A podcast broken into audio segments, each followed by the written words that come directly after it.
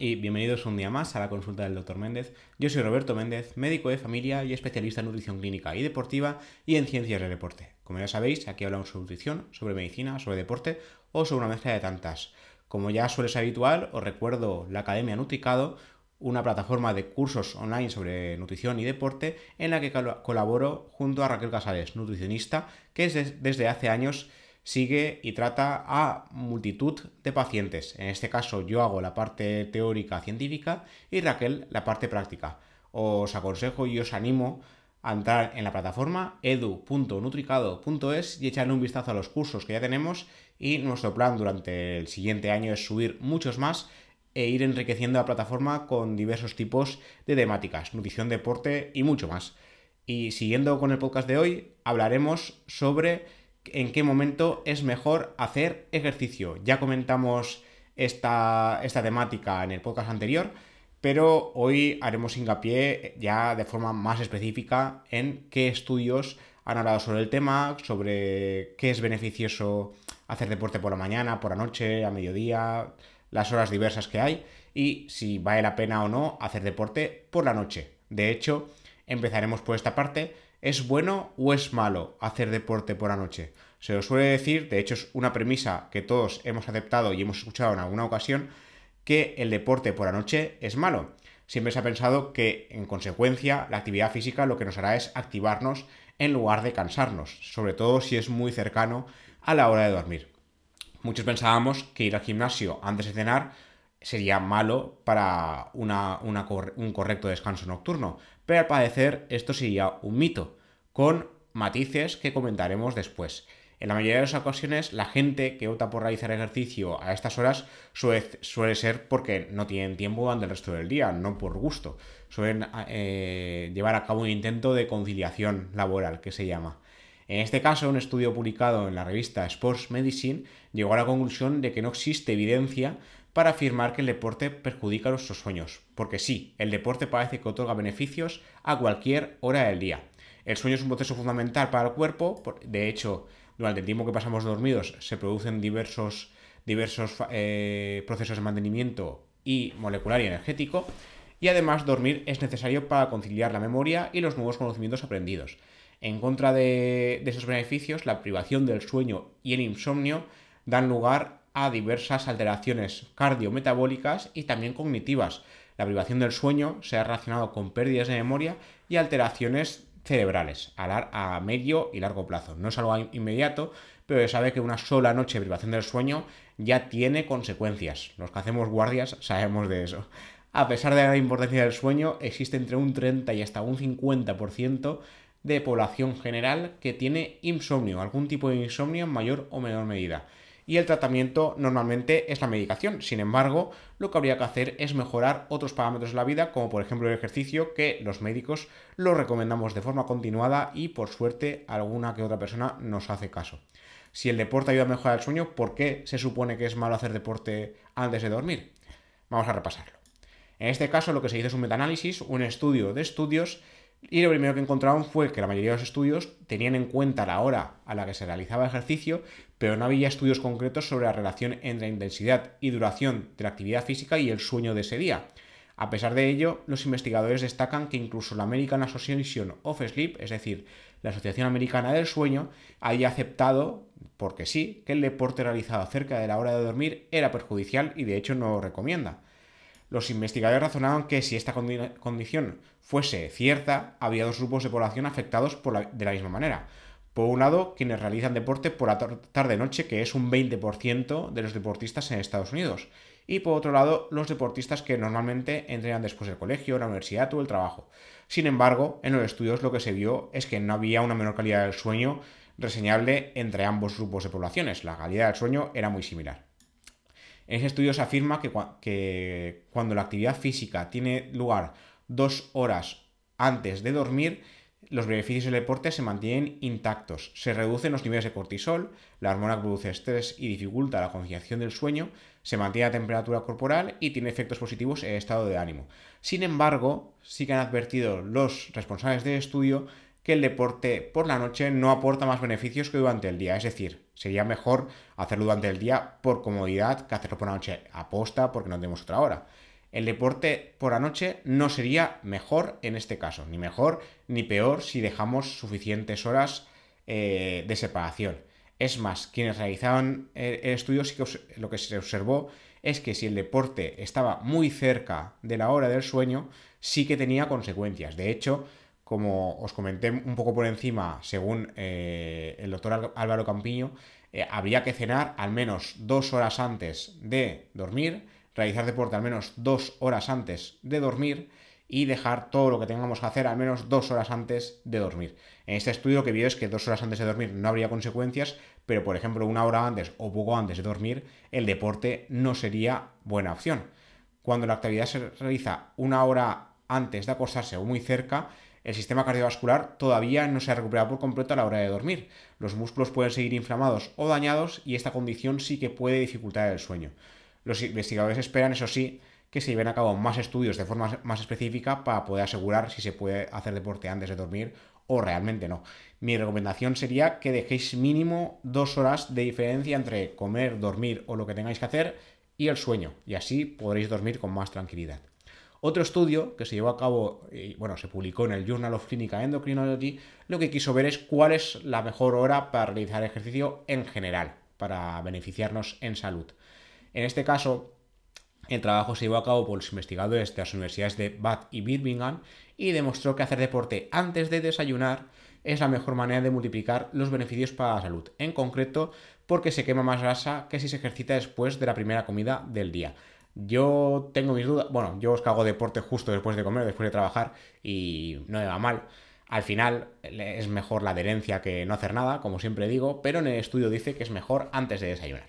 Entrenar en ayunas ha demostrado estos beneficios en los pacientes que participaban en el estudio, que cabe destacar que eran todo hombres, 30 hombres, y que además todos tenían sobrepeso u obesidad. Los, participantes se dividieron en tres grupos, dos fueron obligados a hacer ejercicio antes o después de desayunar y uno fue el grupo control, es decir, que no, que no hizo nada. Tras seis semanas de seguir este régimen, se analizaron distintos parámetros y se llegó a la conclusión de que las personas que hacían deporte antes de desayunar quemaban el doble de grasa que los que hacían deporte después de desayunar.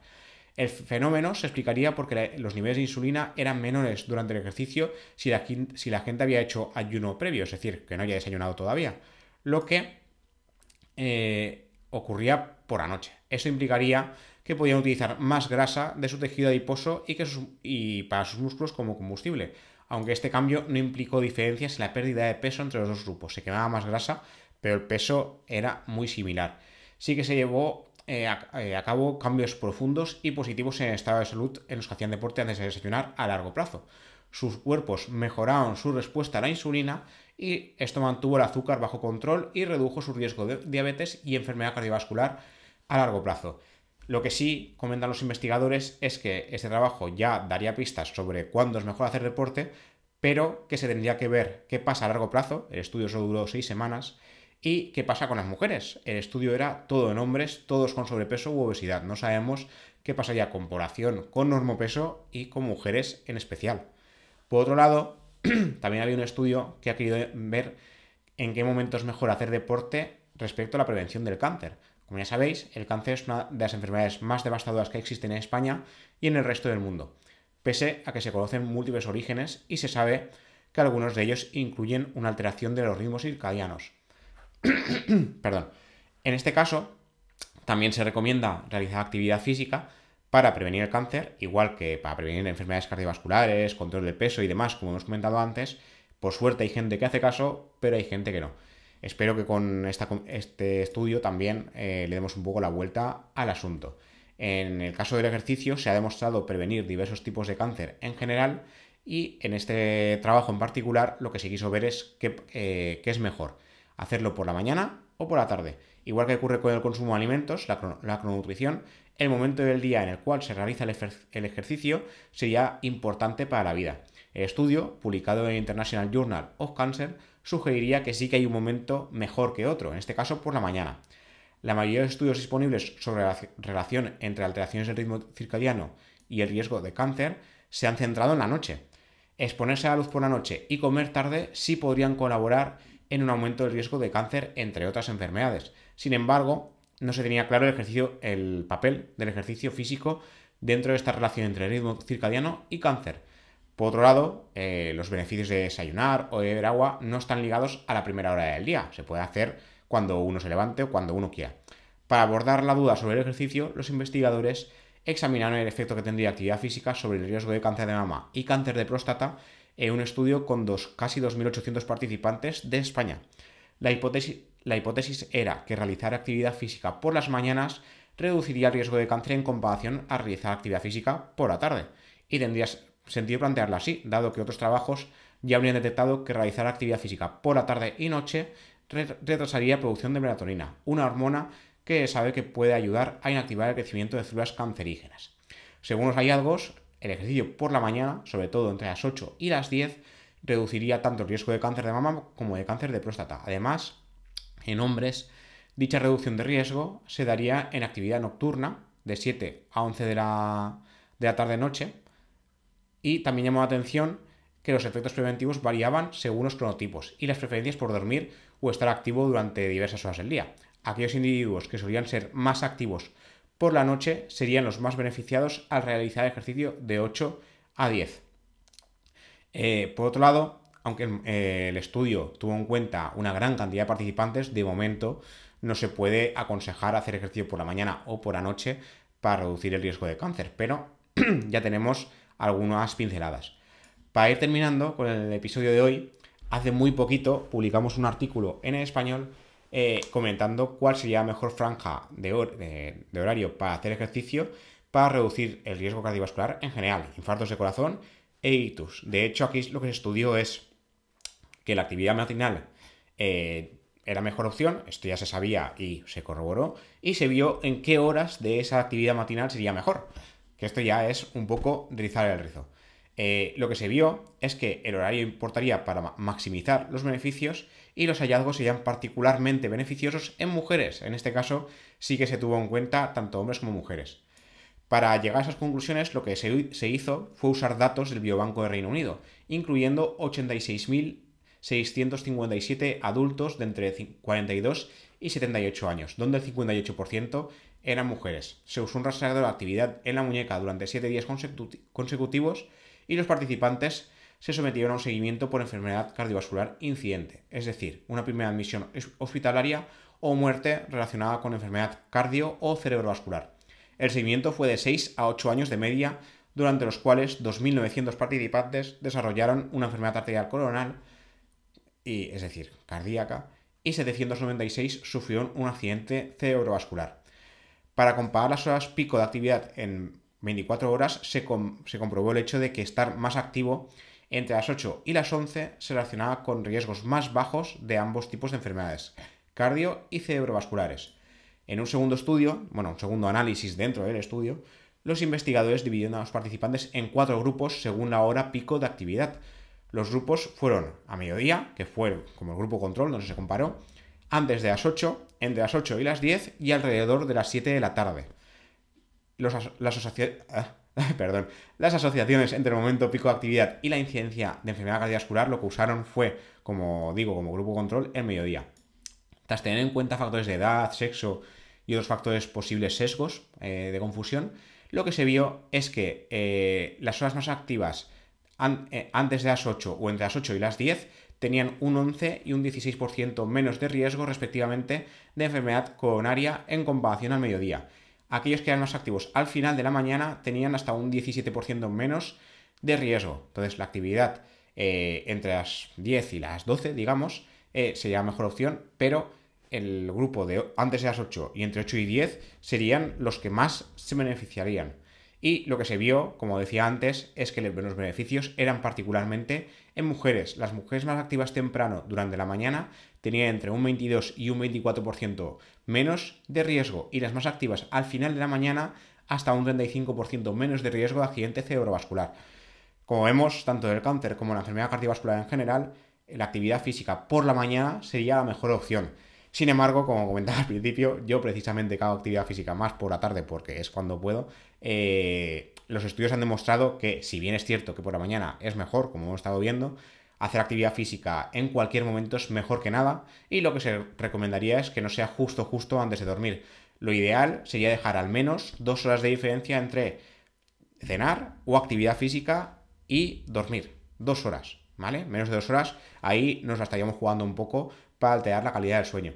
Y nada, esto es todo lo que os quería comentar por hoy. Como siempre, gracias por ver esto en YouTube o por escucharlo en cualquier plataforma de podcast que utilicéis, Spotify, Amazon Music, iBox, Apple Podcast, Google Podcast, Pocket Cast, la que queráis. El programa está en todas las plataformas. Como siempre, gracias por escuchar, por los comentarios o por las críticas que queráis dejar. Yo voy leyéndoos y, y siempre que puedo os respondo. Y nos vemos y nos escuchamos en el siguiente episodio. Hasta la próxima.